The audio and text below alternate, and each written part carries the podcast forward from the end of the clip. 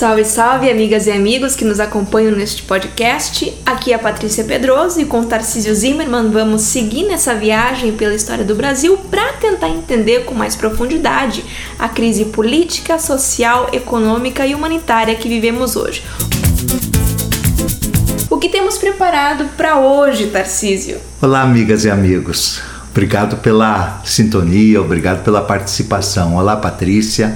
É, hoje nós vamos falar dos governos da presidenta Dilma, do golpe de 2016 e sim, de como chegamos nessa enorme crise que nosso país vive. E já adianto que na semana que vem vamos encerrar esta pequena série respondendo à pergunta: e agora? O que podemos fazer para sair dessa brutal situação de fome e desesperança? O título do nosso podcast é Esperançar Brasil. E eu sempre digo: o Brasil é um país rico, nosso povo é trabalhador, é criativo, é guerreiro. E com um governo que ouça o povo, que queira o bem do povo, nós vamos sair dessa. Amém, já estou na expectativa não só desse episódio, mas acima de tudo do episódio da próxima semana.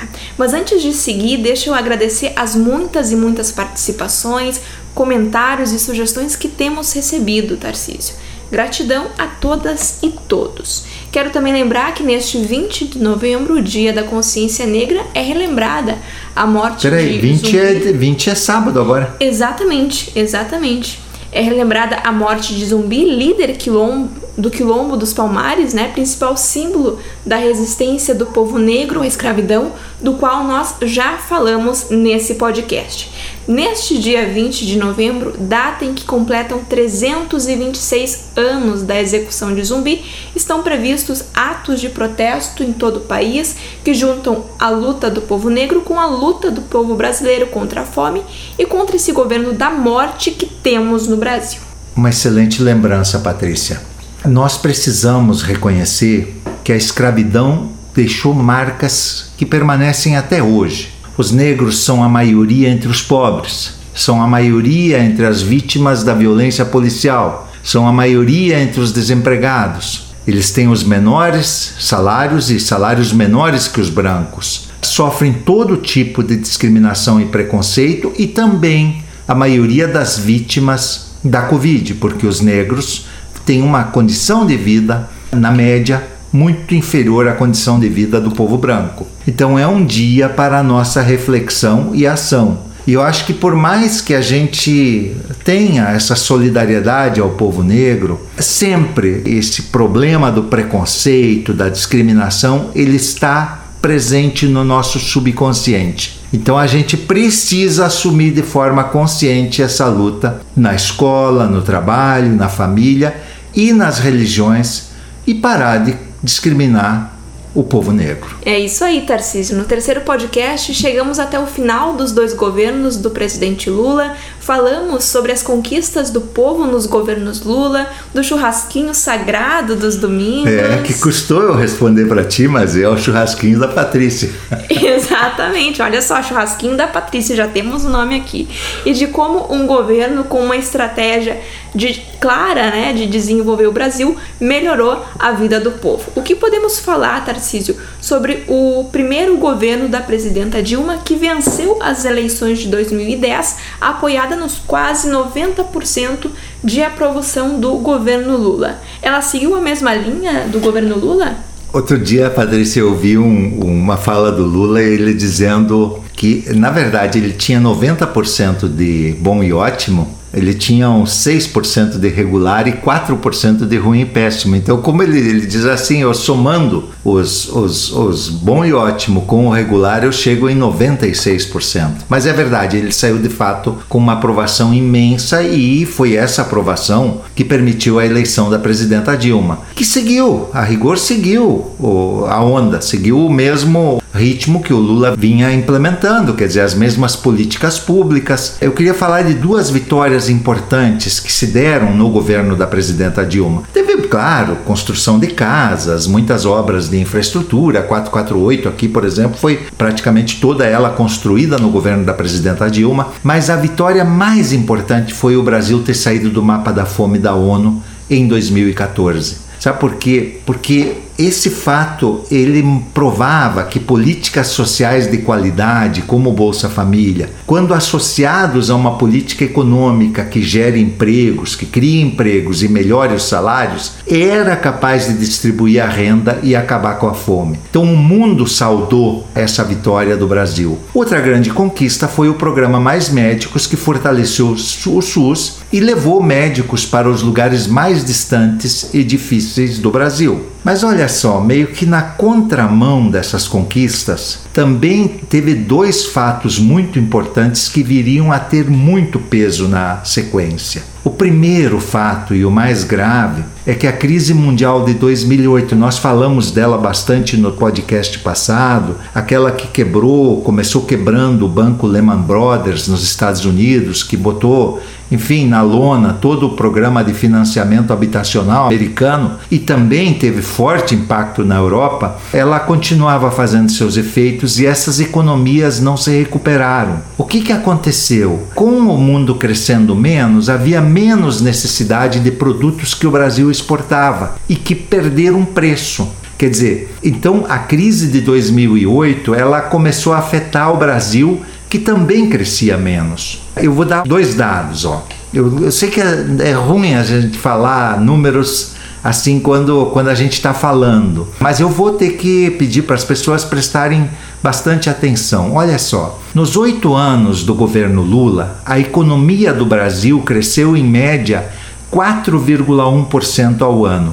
O que é uma taxa de crescimento espetacular, assim, porque o país melhora muito quando tu cresce 4,1% ao ano. Mas vê só, nos quatro anos da presidenta Dilma, esse crescimento foi caindo ano a ano e a média caiu quase pela metade. Quer dizer, enquanto no governo Lula a média foi de 4,1, no governo Dilma foi de apenas 2,35, praticamente a metade. E a gente já viu que quando a economia fica fraca, o governo fica mais fraco. Tu falaste em dois fatos, Tarcísio. O primeiro foi que a economia crescia menos. E qual foi o segundo? Foram as grandes mobilizações de 2013. As pessoas devem lembrar aquelas mobilizações que começaram, na verdade, com protestos de estudante contra o aumento das passagens de ônibus em algumas capitais. Eu acho que tinha subido, iria subir coisa de 10 ou 20 centavos. Mas uh, imagina, Hoje a gente tem todos os dias aumento da gasolina, da carne, do arroz, do feijão, da luz, da água, enfim, e da passagem de ônibus também. Mas naquele tempo era diferente, os preços eram mais estáveis. E aí teve uma mobilização que começou com isso, mas que rapidamente se espalhou e aí já com uma outra pauta. Era o 2013, era o ano anterior à Copa do Mundo, que foi aqui no Brasil em 2014. E estavam sendo construídos os grandes estádios e também tinha muita obra, mas falava muito nos estádios padrão FIFA. E aí as pessoas passaram a exigir também saúde, padrão FIFA, educação, transporte moradia, padrão FIFA. Quer dizer, as pessoas queriam serviços melhores. E aí, Patrícia, a gente precisa reconhecer que sim, a vida das pessoas melhorou muito nos governos do PT mas ainda tinha muito por melhorar. Olha, a gente não tinha mais fome, as pessoas ganhavam mais, tinham emprego, mas muitas pessoas eram obrigadas a viajar amontoados todos os dias em ônibus nas grandes cidades. Quer dizer, a gente sabe que o transporte coletivo era um problema, o atendimento na saúde ainda precisava melhorar muito. Tinha o Minha Casa Minha Vida, que construía casas para as famílias eh, mais carentes, mas milhões e milhões de famílias continuavam morando em favelas, em subhabitações, e a criminalidade continuava um sério problema.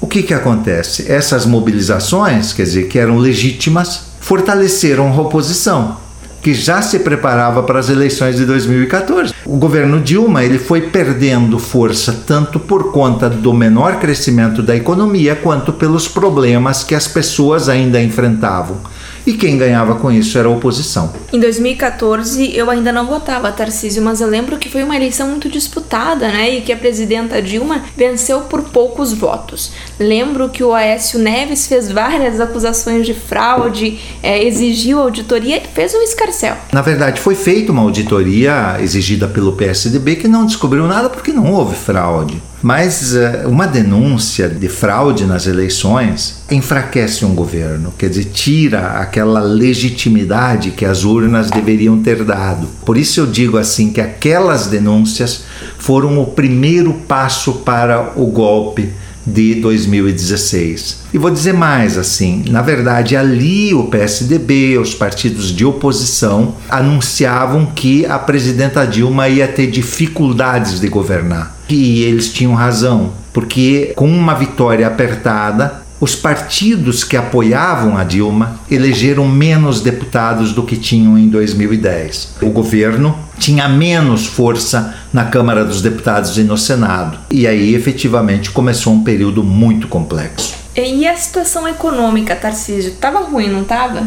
Não vou dizer ruim assim, eu vou dizer que estava mais difícil do que antes, mas estava muito, mas muito longe do que se poderia chamar uma crise braba. Vê só, tem vários indicadores, como dizem os especialistas, que são usados para medir a situação da economia de um país. Os dois mais importantes são as reservas internacionais, isso é a quantidade de dinheiro que o país tem depositado em dólar americano em contas em outro país. No caso do Brasil, essas, essas reservas estão depositadas nos Estados Unidos e elas servem para que o país possa aguentar o tranco numa situação de crise. Então, quando a moeda do país fraqueja, quando a economia fraqueja, tu tem lá um colchão para segurar o tranco. E o outro indicador é o percentual da dívida dos governos em relação ao produto interno bruto, PIB, que é o total da riqueza do país. Então, dois indicadores que eu falei: reservas internacionais e a dívida. Então vamos lá. Em 2003, quando o Lula assumiu,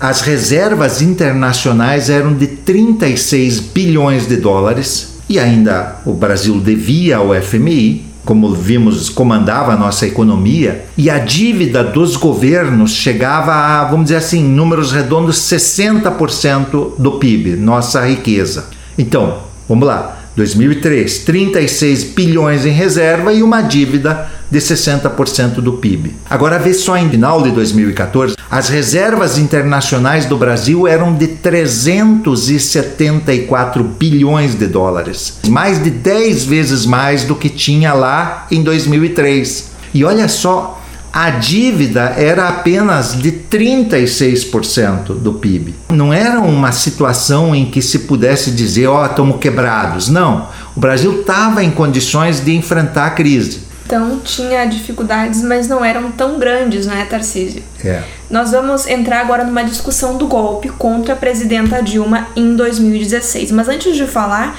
vamos ouvir um pouco sobre o que a presidenta Dilma disse quando o processo foi aberto no Senado no dia 12 de maio de 2016. O que está em jogo no processo de impeachment não é apenas o meu mandato. O que está em jogo é o respeito às urnas a vontade soberana do povo brasileiro e a Constituição. O que está em jogo são as conquistas dos últimos 13 anos, os ganhos das pessoas mais pobres e da classe média, a proteção às crianças, os jovens chegando às universidades e às escolas técnicas, a valorização do salário mínimo, os médicos atendendo a população a realização do sonho da casa própria, com Minha Casa Minha Vida. O que está em jogo é também a grande descoberta do Brasil, o pré-sal. O que está em jogo é o futuro do país, a oportunidade e a esperança de avançar sempre mais. Estou sendo julgada injustamente por ter feito tudo o que a lei me autorizava a fazer.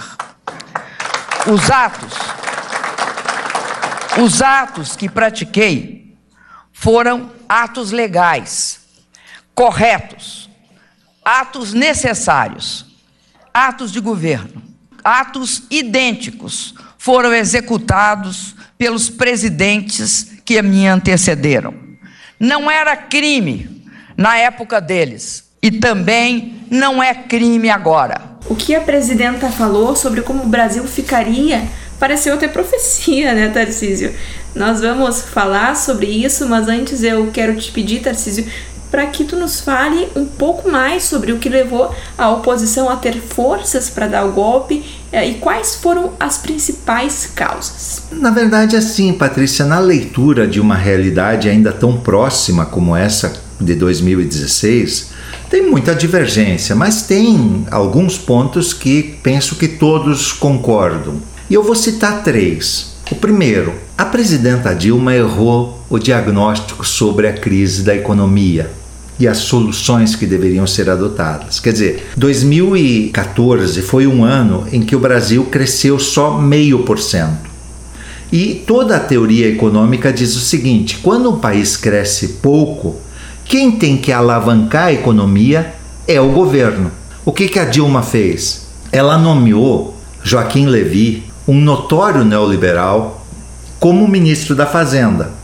E claro, isso gerou uma indignação no PT, nos sindicatos e todo aquele povo que tinha se empenhado na eleição da presidenta Dilma. E sabe que quando os amigos ficam insatisfeitos, a situação ainda piora para quem está no governo. O Joaquim Levy ele era conhecido como mãos de tesoura e ele cortou demais os gastos do governo e colocou a taxa de juros nas alturas e produziu uma brutal recessão em 2015. A economia do Brasil encolheu 3,5%. Tu vê, no tempo do Lula crescia 4,1%, no tempo da Dilma crescia 2,3%, e neste primeiro ano do segundo governo, o Brasil empobreceu em 3,5%, o que é um absurdo. E, como eu falei, economia ruim, governo fraco. Segundo motivo, foi a vitória do Eduardo Cunha, do PMDB, na eleição para a presidência da Câmara. Eu fui colega do Eduardo Cunha. E esse sujeito é uma águia da política. É um cara sem nenhum escrúpulo, é um verdadeiro canalha, assim, do início ao fim e era inimigo feroz da presidenta Dilma. E ele, num cambalacho com a oposição, colocou em prática na Câmara dos Deputados aquilo que foi chamado de pauta-bomba. O que ele punha em votação eram os projetos que traziam prejuízos para o governo, que dificultavam as coisas para o governo. E foi ele também que, no final de 2016, abriu o processo de impeachment contra a presidenta Dilma. Então, esse foi o segundo motivo, a eleição do Cunha na presidência da Câmara. E o terceiro foi a Lava Jato de Curitiba. Na verdade, a Lava Jato foi uma tramóia. Né, organizada por um setor do Judiciário, do Ministério Público, com a grande imprensa, que abriu uma frente de guerra contra Lula e o PT acusados de corrupção. Vocês vão lembrar, Todos os dias, o Jornal Nacional mostrava aquele tubo, né? O William Bonner e acho que era a Patrícia Poeta que estava junto com ele, mostrava aquele tubo jorrando lama e dinheiro e dizendo que os culpados daquela corrupção eram Lula e o PT. Hoje a gente sabe dos crimes do Moro e do Dallagnol e daquela quadrilha de bandidos lá de Curitiba. Mas lá em 2015, 2016, 2017 e até agora, recentemente, eles eram verdadeiros deuses. E o povo manipulado pela Globo acreditava nas mentiras deles e turbinava o ódio ao PT, naquela época contra Dilma, mas hoje contra o Lula. Então tu pega esses três fatos ao mesmo tempo e eles paralisaram o governo e animaram a oposição. E aí, quando a presidenta Dilma finalmente consegue convencer o Lula a aceitar o cargo de chefe da Casa Civil, Lula é um sujeito hábil, é um sujeito de mais prestígio. O Moro divulga uma gravação totalmente manipulada, falsificada e levanta a opinião pública contra o governo. E o ministro Gilmar Mendes proíbe a nomeação de Lula para a Casa Civil. Eu diria que aquilo ali foi a gota d'água que acelerou o golpe. Claro que teve a traição do Temer, claro que houve outras manobras de deputados e senadores, mas as causas principais do golpe contra Dilma, na minha opinião, foram a combinação da crise econômica, a falta de base no Congresso por conta da eleição de menos deputados comprometidos com a Dilma e as mentiras e manipulações da Lava Jato. Bom, agora vamos fazer uma outra pausa para ouvir a presidenta Dilma num pronunciamento feito no dia 31 de agosto de 2016. Hoje, o Senado Federal tomou uma decisão que entra para a história das grandes injustiças. Os senadores que votaram pelo impeachment escolheram rasgar a Constituição Federal decidiram pela interrupção do mandato de uma presidenta que não cometeu crime de responsabilidade.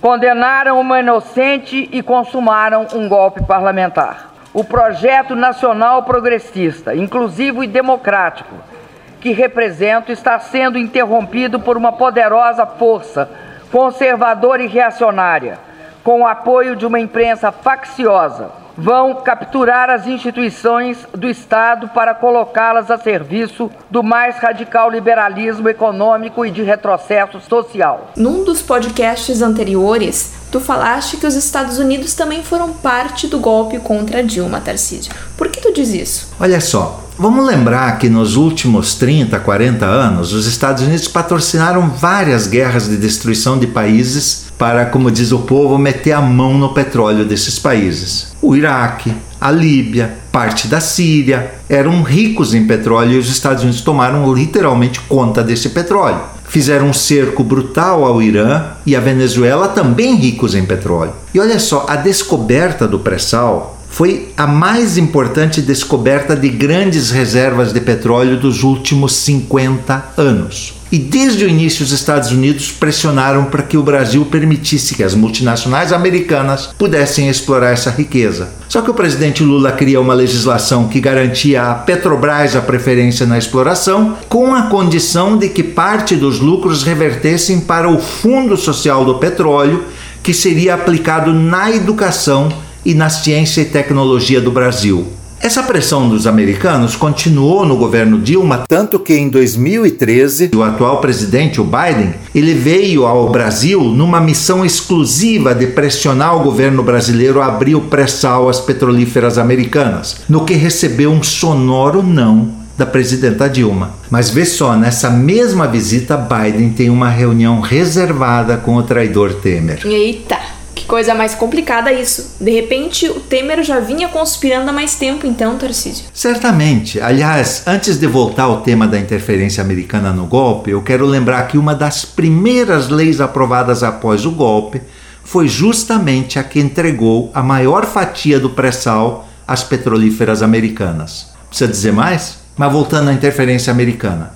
Depois da visita do Biden, um ex-agente do Serviço de Inteligência americano denuncia, acho que é o Snowden, denuncia e apresenta provas de que os telefones da presidenta Dilma, dos principais ministros e da Petrobras foram grampeados pelo governo americano. E o que acontece? Em 2014, o então juiz Sérgio Moro, que hoje se sabe ela era ladrão e bandido, e que tinha fortes relações com os Estados Unidos, abre as investigações da Lava Jato e faz todas as manobras para culpar Lula e o PT. Vamos lá, vamos ser claros. Havia corrupção na Petrobras, sim, e provavelmente há hoje. A gente lembra do Paulo Roberto Costa, do Renato Duque, do Nestor Cerveró, de Jorge Zelada, que eram diretores da Petrobras e que tinham contas milionárias no exterior e que devolveram esse dinheiro. Então havia corrupção na Petrobras. Mas entre a corrupção ser na Petrobras e ser comandado pelo Lula, e foi isso que o Moro tentou construir o tempo todo, vai uma diferença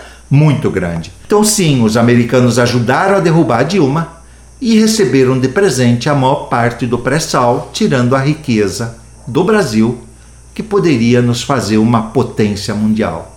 Dá para entender? Minha nossa, podemos dizer que foi então uma verdadeira trapaça política, uma crise econômica que foi artificial e verdadeiramente uma quadrilha formada por corruptos e traidores da política, do judiciário e da imprensa. Foi o que nos jogou nesse buraco que estamos hoje, Tarcísio. Tudo isso foi para destruir direitos, saquear a Petrobras e o nosso petróleo?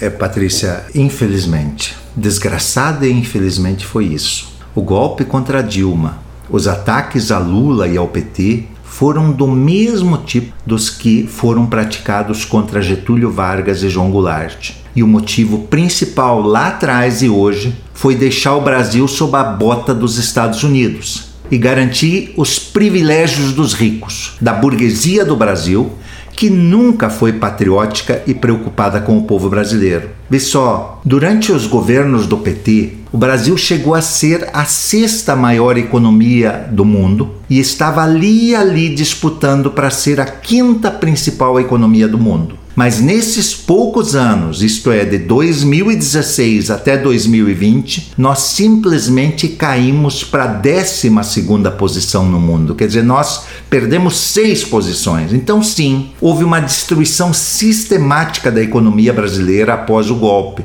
E não dá para dizer que isso se deve ao coronavírus, porque essa pandemia aconteceu no mundo todo. O que aconteceu aqui de diferente foi o golpe e governos que não têm nada a ver com as necessidades da população e com um projeto de desenvolvimento do Brasil. Então, se a fome voltou, se o desemprego, os empregos precários aumentaram, se os salários baixaram, se a saúde piorou, tudo isso tem a ver com o golpe. E só não é pior, vou dizer isso, é muito importante que as pessoas lembrem: a gente só não está em pior situação graças ao enorme colchão que os governos do PT deixaram. Tu lembra, né? A dívida pública era pequena quando do golpe em Dilma, era 34% do PIB, e as reservas internacionais eram gigantes, algo como 380 bilhões de dólares. Pois olha só, Hoje, depois que essa canalha assumiu o governo, a dívida pública do Brasil já é 100% do PIB. Quer dizer, nunca foram tão destruídas as contas públicas e as reservas internacionais também estão sendo sacadas. Hoje elas não são mais de 380 bilhões, são de algo como 350 bilhões, o que ainda é bastante para suportar um pouco o rojão da malvadeza dessa turma. Tarcísio, eu encontrei no YouTube uma análise feita pela deputada Gleice Hoffmann sobre o que aconteceu com o Brasil depois do golpe. Essa fala foi feita numa comissão mista de deputados e senadores já faz algum tempo. Os preços que ela fala já são muito mais altos hoje. Então, vamos ouvir. Fico me perguntando todos os dias, senador Tasso Gereissati, por que que tiraram a Dilma? Por que que fizeram o golpe no Brasil? Foi para entregar isso que nós estamos vendo? A gasolina a cinco reais? Eu lembro quando a Dilma estava no governo, a gasolina era 2,60 e as pessoas aqui dentro diziam que era uma gasolina cara. Tá cinco reais. Foram 11 aumentos em 17 dias. 11 aumentos em 17 dias. O botijão de gás de cozinha tá 80 reais. É uma vergonha ver os fornecedores de gás de cozinha e os postos de gasolina colocando placa que estão fazendo financiamento para gasolina e para gás de cozinha. Na época dos nossos governos, as pessoas financiavam sim. Financiavam casa, eletrodoméstico, carro, mas jamais gasolina, jamais gás de cozinha. Eu lembro que na época do governo Lula, esse que eles prenderam, o presidente mais popular da história do Brasil. Na época do presidente Lula, o gás de cozinha estava 12 reais. As pessoas não precisavam escolher entre comprar comida e comprar gás. É uma vergonha o que está acontecendo no Brasil. Tem que escolher. Sabe como é que as pessoas estão cozinhando? Com lenha, com fogareiro a álcool. Tem aumentado o número de queimados no Brasil. É esse o país que deram o um golpe para isso? Tiraram a Dilma e prenderam o Lula para isso. Tarcísio, voltando à nossa análise, é correto dizer que o atual presidente é resultado do golpe e das mentiras contra o PT? Olha só, Patrícia, se a gente considerar o quanto de degeneração política, de safadeza e oportunismo o golpe demonstrou, sim. Porque olha só, eh, nunca a maioria do povo acreditou que uma coisa estranha, como as tais pedaladas fiscais, fossem um motivo do golpe. O golpe era assim só para tirar o PT, mesmo que para isso tivessem que fraudar a Constituição e as leis do país. E sim, esse presidente desqualificado e genocida é também resultado do ambiente de ódio, de mentiras, de manipulações criadas contra o PT. E eu queria te pedir, Patrícia, a ti e também quem, quem nos ouve, pense comigo. Imagina um político que tu conhece e admira, que esse político seja acusado de um crime de corrupção. Tu vais dizer assim, na primeira notícia: Ah, eu não acredito. Quando esse mesmo político for acusado do segundo crime, tu já vai pensar: Mas o que houve? O que será que ele fez? Quando ele for acusado do terceiro crime, ah, não até tu vai duvidar. Né? A pessoa que nos ouve vai duvidar. Um amigo é acusado de três crimes iguais. Vai, vai duvidar desse amigo. Tu já vai pensar aí tem coisa. Vai ver que é verdade mesmo. Pois vê só. O Lula sofreu não três, mas 18 processos de corrupção. Todo dia a Globo divulgava, o Ministério Público apresentou denúncia contra Lula por corrupção por isso e por aquilo e aquele cano que eu já falei da Lava Jato jorrando lodo e dinheiro. E as pessoas se convencendo cada vez mais, e os adversários dizendo que o Lula dirigia uma organização criminosa e que essa organização era o PT, e o Moro e o Dallagnol ganhando fortunas para fazer palestras e mentir, mentir e mentir para as pessoas que acreditavam e espalhar veneno e mais veneno contra Lula e o PT. Mas hoje eles já estão desmascarados, Tarcísio. Só os muito mal informados e mal intencionados ainda acreditam nessas mentiras, nas mentiras deles. Eu acho que sim, mas, mas muita gente ainda olha o Lula como um sujeito corrupto. A gente sabe, assim, quem acompanha as notícias, que o Lula já foi inocentado em 17 dos 18 processos. E vai ser inocentado também nesse último, que é o mais escandaloso de todos. Mas quanta gente acreditou nessas mentiras por tantos e tantos anos? E olha só, o Lula ficou preso por 580 dias. A família dele sofreu pra caramba. O PT foi enxovalhado, difamado e enquanto isso, eles foram acabando com os direitos trabalhistas, com o direito à aposentadoria, privatizaram, destruíram milhões de empregos, entregaram o pré-sal, diminuíram os salários do povo, estão destruindo a Petrobras e a fome voltou e os alimentos e a gasolina com preços absurdos. Então, a gente precisa entender que foi para tirar esses direitos, que foi para destruir o país, que esses malfeitores deram o golpe e atacaram o PT. E nessa guerra, as principais vítimas, infelizmente, foram a verdade, o povo brasileiro, nossa democracia e o futuro do Brasil. E tu sabe o que, que deixa a gente ainda mais triste, mas também indignado? É que essa turma, para consumar ainda mais sua mentira, se enrola na bandeira do Brasil, quando na verdade nunca tiveram amor e respeito pelo povo brasileiro. Porque um país, Patrícia, não é o território e nem a bandeira, e é sim seu povo. Mas eles matam 600 mil brasileiros pelo desprezo à ciência e condenam milhões à fome e à desesperança, carregando em suas casas, nos seus carros ou enrolados nas ruas, num pedaço de pano com as cores do Brasil e olha só a ironia, suprema ironia, um pedaço de pano fabricado na China. Suprema ironia e suprema mentira de arrepiar. Lá no primeiro podcast pedi que tu explicasses, Tarcísio, como o nosso povo e o nosso país chegaram nessa situação tão triste, tão desesperadora que vivemos hoje. Para mim a pergunta está respondida. Mas falta ainda uma questão super importante que precisa responder. Pois vamos lá, Patrícia. Eu sei que estou longe de ser um Lula, mas vou usar uma frase que ele sempre diz no início das entrevistas que é: não tem tema proibido. Então manda lá. Olha, Tarcísio, é uma pergunta bem curtinha. Só explica pra gente o que vai acontecer agora. Como o Brasil e nós, seu povo, né, vamos sair dessa situação tão grave. Só isso, nada mais. Patrícia, a pergunta é curta, mas não tem como dar uma resposta tão curta assim. Seria a gente simplificar uma questão que é complexa pra caramba. Então, eu acho que aqui nós vamos falar daquilo que a gente prometeu, que a gente falaria não só dos problemas, mas também das soluções, não é isso? Então, eu vou propor que a gente deixe este ponto para o quinto e último podcast dessa pequena série. Pode ser assim? Combinado. Quero dizer que aprendi um monte e adorei participar dessa série de podcast. E antes de terminar, como foi nos anteriores, vamos ouvir o que Lula tem a nos dizer sobre o que aconteceu com o nosso país e como foi eleito o atual presidente que está destruindo o Brasil. Vocês imaginaram o poder da força do fanatismo? Através do fake news, o mundo elegeu um Trump através da fake news, o mundo elegeu o Bolsonaro. Porque o pai de vocês ou a mãe de vocês deve ter um dia falado para vocês, filho, a mentira, ela anda de avião supersônico. A verdade anda montada num casco de tartaruga. Então a mentira tem muito mais força porque é mais fácil acreditar. A verdade você tem que explicar. A mentira não.